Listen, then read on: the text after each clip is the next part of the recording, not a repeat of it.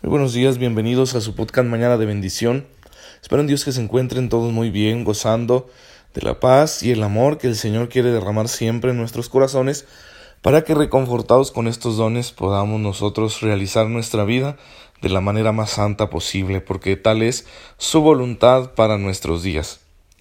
Y pues el día de ayer los dejé esperando con el podcast, me buscaron muy temprano para asistir a un enfermo en el hospital y cuando un sacerdote va a un hospital a ver un enfermo, no ve un enfermo, ve muchos, así que bueno, se fue el tiempo y ya, ya no pude grabar. Cuando regresé ya tenía otros compromisos que realizar. Así que una disculpa, pero ya volvimos. Y hoy vamos a, a presentar el último especial de Semana Santa, hablando de el domingo de resurrección, el domingo de Pascua donde la palabra de Dios nos ilumina de una manera muy hermosa acerca de la vocación que surge para nosotros a raíz de nuestra fe en la resurrección de Jesucristo. En la primera lectura tenemos un texto del libro de los Hechos de los Apóstoles, donde se nos hace un resumen de lo que fue el ministerio de Jesucristo nuestro Señor, su muerte, su resurrección, y el deber que tiene la comunidad apostólica, la Iglesia, de anunciar, de predicar esta resurrección a todos aquellos em, que quieran escucharlo. En todos los rincones de la tierra deberá predicarse que Jesús está vivo. Luego también escuchamos un texto de la carta de San Pablo a los Colosenses en el capítulo tercero, donde se nos habla de la vida nueva que surge de la resurrección de Cristo que debe llevarnos a nosotros los creyentes a aspirar a lo que San Pablo llama las cosas de arriba, no a las de la tierra, porque a las cosas de la tierra estamos muertos, como Cristo murió a la vida mortal, temporal, corruptible. Él ha resucitado una vida nueva, nosotros también estamos llamados a vivir una vida nueva. Y así nuestra perspectiva debe estar puesta ya no en los bienes intramundanos, sino en los bienes celestiales, que por una parte en su plenitud nos están esperando hacia el final de la historia, pero que ya los podemos gozar, los podemos recibir desde esta vida a través de la gracia de Cristo, a través de la fe, a través de los sacramentos. Y también tenemos un texto muy bonito del capítulo 20 del Evangelio de San Juan, que es el encuentro de María Magdalena con el sepulcro vacío y que luego van Simón Pedro y el otro discípulo y encuentran así también las cosas y entonces creen.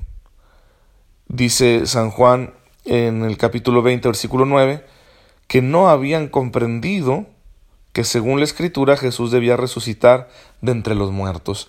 Tal vez tú y yo estamos acostumbrados ya a hablar de resurrección y de creer en un Cristo resucitado, pero este acontecimiento de la resurrección era algo completamente nuevo para aquellas personas para aquellas gentes de, la cultura judía.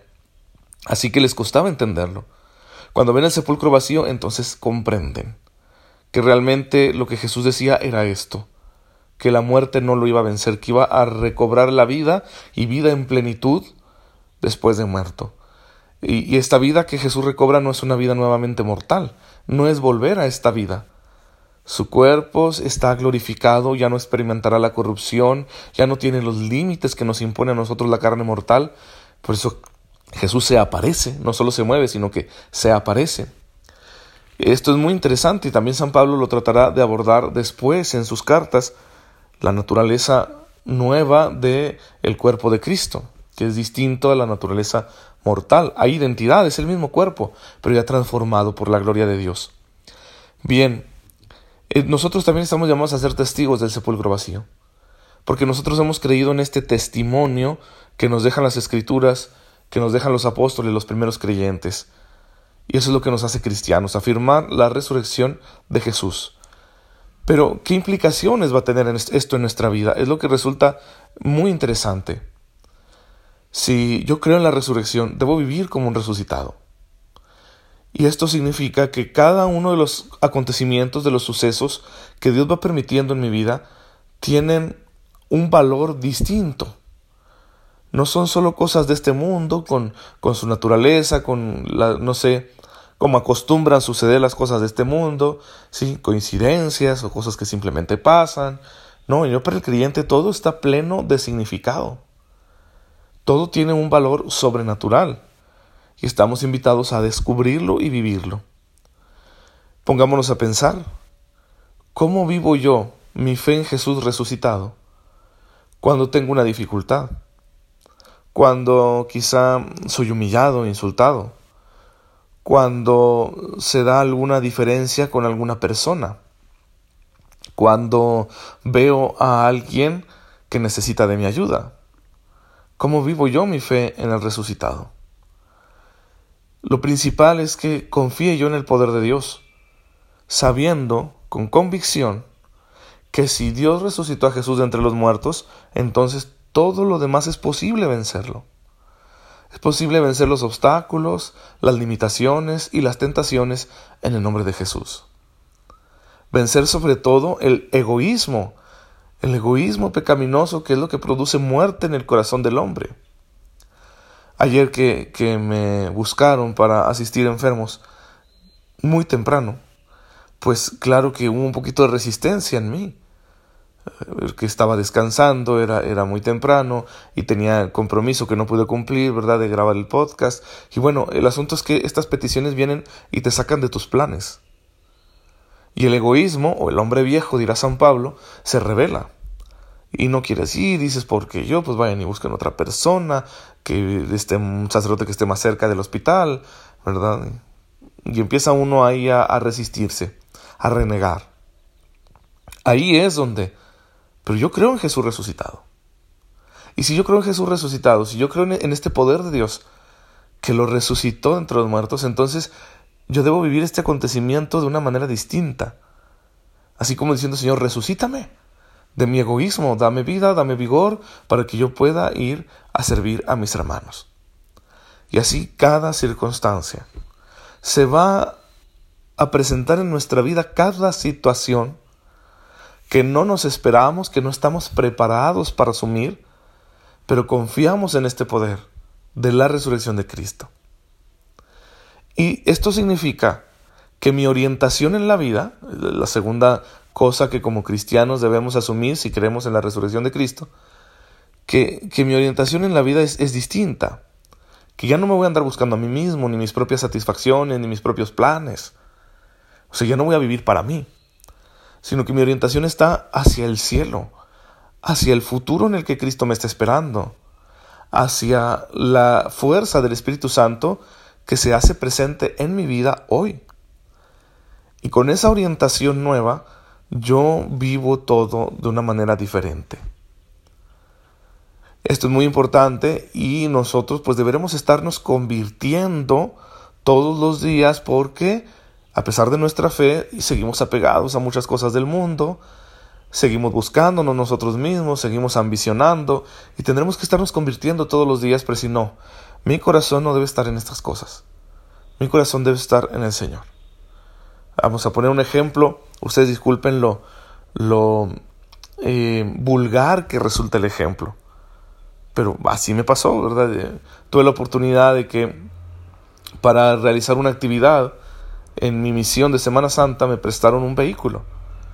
Un vehículo padrísimo, un vehículo mm, del año, ¿sí? moderno, espacioso, que manejarlo parecía que vas en las nubes. Y empieza el corazón a decir, ay, qué padre sería tener uno de estos vehículos. Oye, pero cuesta un montón y luego mantenerlo cuesta más. Sí, pero a poco no estaría muy bien, ¿verdad? Y poder, no sé, manejar en él con mucha seguridad y presumirlo. Sí. me puse mis lentes oscuros para la carretera y iba manejando el vehículo y me sentía soñado. Y ahí empieza uno a pegarse.